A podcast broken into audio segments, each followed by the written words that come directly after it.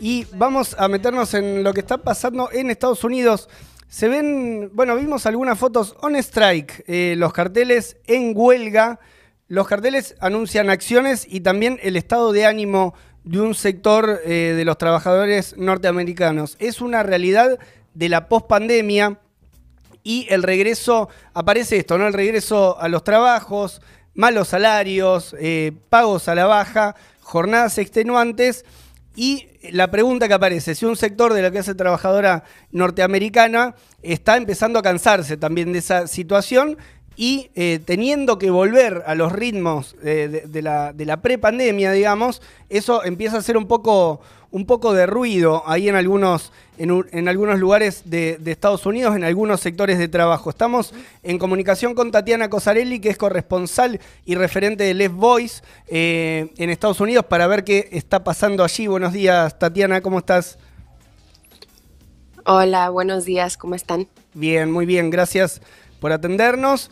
Em, y bueno, queríamos conocer, saber ahí de primera mano, a ver eh, qué estaba pasando con estas, estos ejemplos ¿no? de lucha, de organización. Leíamos también el concepto eh, que aparecía ahí en algunas notas de Strike Tober, ¿no? Un, juego de palabras entre, entre huelga y octubre traducido. ¿Qué, ¿Qué estás pasando? ¿Qué sucede con la, con la clase trabajadora norteamericana en este momento? Bueno, sí, estamos en Striketober, ¿no? Eh, hay, bueno, miles de trabajadores que están en huelga en este momento y miles más que estamos, bueno, que ya votaron autorización de huelga y estamos esperando para ver si, si va a resultar la huelga o no. bueno, o ahora están en huelga trabajadores eh, de Kellogg's que hacen cereales, eh, trabajadores de salud en, eh, en varios hospitales. Los mineros de Alabama siguen en huelga más de siete meses eh, y también eh, huelgas chiquitas. Por ejemplo, en Texas hay una huelga de las personas que tocan los instrumentos en la Sinfonía de San Antonio, Texas. Entonces estamos viendo huelgas en un montón de sectores muy distintos, eh, pero todos, bueno, hablando de las condiciones de trabajo y en contra bueno, eh, diciendo que los trabajadores merecen más en cuanto, bueno, los, los patrones están lucrando mucho en, la pandemia y la pospandemia. Claro, eh, ahí hay, un reclamo, o sea, el, tipo de reclamos que aparece incluye lo salarial, incluye también la jornada, la extensión de la jornada laboral. ¿Cuáles son los principales reclamos que aparecen? Al menos en, los ejemplos más significativos. Bueno, eso, eh, en, hay, los, la jornada laboral, eh, que es una demanda importante. También hay eh, el pago, ¿no? que, eh, ahora estamos en una situación que, bueno, no se compara con Argentina, pero hay inflación relativamente alta en los Estados Unidos, estamos en el 5%. y en ese marco, bueno, la, cuestión de, de los pagos se hace, bueno, siempre es importante, pero también en ese marco es muy importante. Pero también hay una demanda que Em, que a veces hay, y, pero eh, eh, es, es, es, muy importante, que es eh, los trabajadores están en huelga en contra tener dos niveles de pagamiento, ¿no? O sea, un nivel para la gente ah, que, que, estuvo más tiempo y, y, son más normalizados y los de abajo. Eh, y los trabajadores están diciendo, no, eso precariza a todos nosotros, estamos en contra. Y eso están, se está movilizando en contra de eso eh, en Kellogg's, eh, pero también en, por ejemplo, el hospital Mercy Hospital en, en, Nueva York, en el estado de Nueva York, que son 2.000 enfermeras que están en huelga también por este tema. entonces eso también es un tema que, que se está abordando ahí hubo una, una definición de, de, quien fuera ex secretario de Trabajo, Robert Reich, esto que lo citaron también eh, en la izquierda diario, en Les Boys, em, que dio una definición algo así como que Estados Unidos se encuentra en el medio de una huelga general no oficial. Em, ¿Qué te parece esta definición viniendo de un hombre que es de la, de la burguesía norteamericana? Eh, me parece que absolutamente no hay huelga general. eh, pero sería muy excelente que, lo haya, ¿no? Lo que, está, eh, lo que se está refiriendo es, eh, bueno, no solo de, bueno, los miles de trabajadores que están en huelga, sino que también los 4.5 millones de personas que han salido de sus laburos de forma individual, individual ¿no? Eh, pero eh, son, bueno, millones de trabajadores que, bueno, eh, o por falta de sindicato o porque el sindicato no pelea por las, demandas de los trabajadores, han salido de sus laburos, porque los laburos pagan mal, porque los horarios son malos, porque, bueno, en los Estados Unidos no hay... cuidado para los niños y el cuidado para los niños es muy caro y entonces la gente está saliendo de los laburos y está diciendo, bueno, mejor me quedo en casa cuidando de los nenes, eh, es, es, mejor que, que bueno, pasar, bueno, tener que cuidar, el, eh, pagar el cuidado y también eh, laburar en un, en un laburo que, que, que, no me pagan lo suficiente para ni para cubrir eso. Claro, esto es importante. Esa es la huelga general. Esto es que importante. Está hablando y no, o sea, no es una huelga general. Claro, no huelga general como, como, como método de lucha, pero, em, o sea, remarcar esto también, ¿no? Lo que, lo que dice Tatiana de eh, saliendo de los trabajos, o sea, eh, retirándose del lugar de, empleo, digamos, como si, o sea, es, algo raro también para, no sé, me parece pensando en la situación argentina, ¿no? Donde discutimos mucho el problema del desempleo y demás, eh, donde directamente la gente quizás no está agarrando determinado trabajo, no está aceptando ese tipo de contratación porque no le cierra la situación que está. Estamos en comunicación con Tatiana Cosarelli, que es corresponsal de Les Voice desde los Estados Unidos. Eh, Tatiana, eh, ¿Cómo, podríamos enmarcar esto en el sentido de que por ahí las movilizaciones eh, y, el activismo más fuerte viene, eh, recuerdo, cuando asumió Trump, el movimiento de las mujeres fue el primero que se movilizó masivamente, luego Black Lives Matter eh, por las demandas democráticas, pero acá eh, directamente eh, esta, esta, ola de, huelgas está asociado al mundo laboral. Eh, ¿Hay un nuevo activismo militante de sectores de la clase obrera, de, la industria de los servicios? sí, yo creo que, hay que decir que sí. bueno, estamos en Striketober, ¿no? Y creo que, que, lo que está pasando es que mucha de la gente que está en huelga ahora son gente que, que laburaron durante la pandemia en condiciones horribles mm. eh, y que durante toda la pandemia eh, fue muy claro que quién era esencial y quién no era, ¿no? Los, los patrones no son esenciales, no estuvieron eh, y la clase trabajadora sí. y bueno, ahora que estamos, bueno, en un, mejor momento de, la pandemia, eh, los trabajadores están diciendo, yo no, no debo, yo merezco más, eh, no, no puedo trabajar en estas condiciones, eh, yo soy esencial. Y, muchos de los trabajadores, si vas a los piquetes, te dicen eso. la pandemia mostró que nosotros somos esenciales.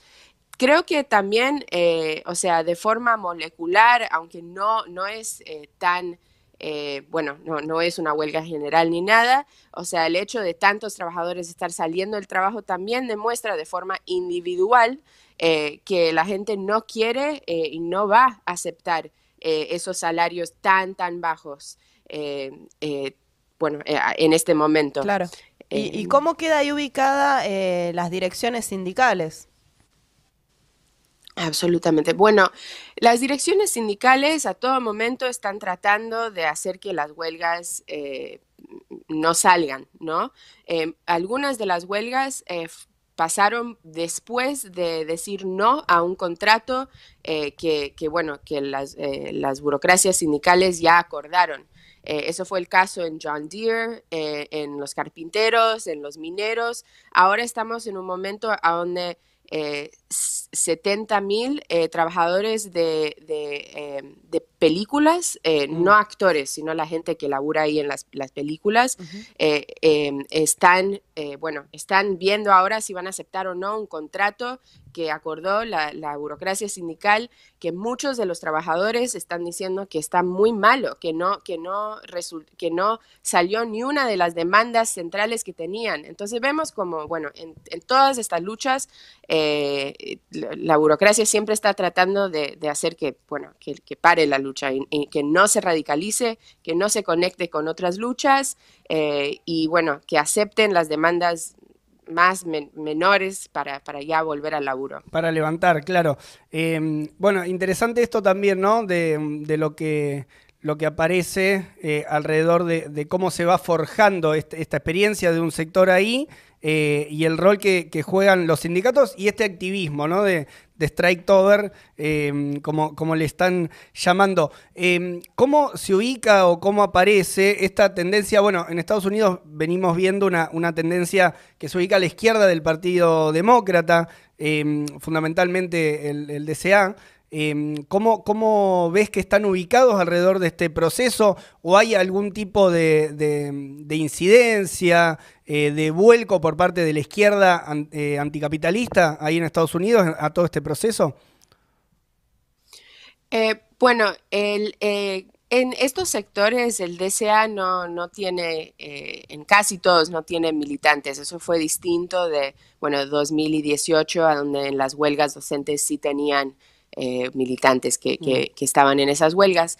Pero eh, creo que más importante es la perspectiva que, que tienen hacia las huelgas. Por ejemplo, nosotros estuvimos en, eh, en Kellogg's, en Lancaster, Pensilvania, y el DCA vino, pero solo para hacer eh, un acto con eh, los líderes de la burocracia sindical.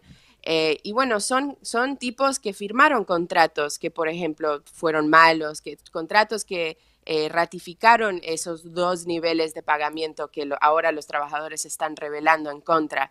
Eh, y bueno, ahí sale el DCA así con, con, eh, con los, los dirigentes, sino, y, no con no con la perspectiva de, bueno, la autoorganización de los trabajadores para que ellos decidan, bueno, cuáles son las demandas, eh, cuándo y cómo, si, si se va a levantar, si se acepta los, los- la- las propuestas. Y bueno, justo creo que es muy importante tener esa perspectiva de la autoorganización de los trabajadores eh, y que no, eh, y, el DCA no, no, ciertamente no lo tiene. Y por otro lado, también tienen la perspectiva de usar eh, estas huelgas como una vía para, bueno, para apoyar a planes de Biden para algunas eh, leyes eh, alrededor de, de- de- de leyes eh, laborales, ¿no? O sea, como herramienta en de presión.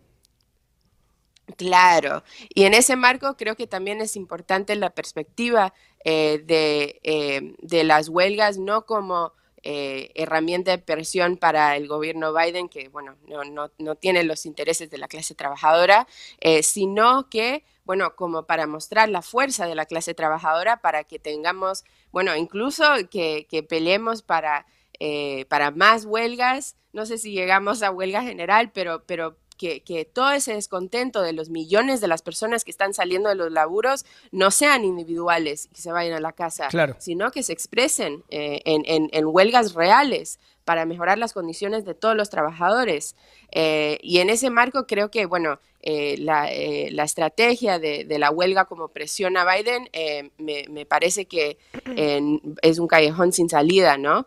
Y bueno, así. Sí, que va, que va a terminar eh, jugando de alguna forma, digamos, también en la gran interna eh, de, la, de la alta política norteamericana entre el Partido Demócrata el Partido Republicano, bueno, los, los grandes de- del poder norteamericano en el, en, el, en el centro de, del imperio. Eh, Tatiana, no sé si respecto de este punto que decías, bueno, la perspectiva de coordinar, o sea, la perspectiva de generalizar, incluso de hacer consciente esta, esta lucha y, que salga del terreno de lo individual, eh, si hay algo más que veas eh, que, se, que, se que se presenta, que se plantea como, como desafíos para la izquierda anticapitalista ahí en Estados Unidos. Sí, me parece que, bueno, ven- venimos de, como mencionaron, de, en el gobierno Trump, muchos movimientos sociales, ¿no? El movimiento de mujeres, el Black Lives Matter, y en ese marco me parece que también es esencial que, bueno, que estos trabajadores que, que pensemos cómo unificar esas demandas, ¿no?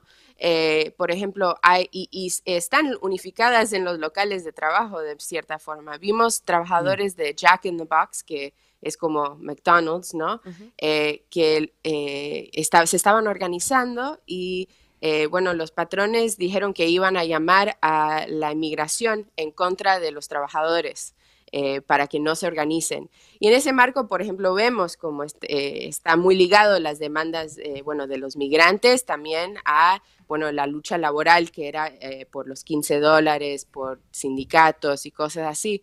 las dos, los dos niveles de pagamiento bueno, muchas veces son los trabajadores negros y latinos que son pagados menos. Y en ese marco creo que bueno, la, la autoorganización, la independencia del Partido Demócrata eh, y también eh, la unificación entre y mostrar como, no son demandas separadas. Eh, las demandas bueno, que se movilizaron durante el gobierno Trump y ahora estas luchas en los locales de trabajo. Para mí es esencial esas perspectivas para la lucha. Tatiana Cosarelli, corresponsal y referente de Les Voice, también ahí comentándonos un poco cómo está esta interesantísima situación que vive un sector de la clase trabajadora norteamericana. Te agradecemos por, por el tiempo y te mandamos un abrazo. Bueno, muchas gracias.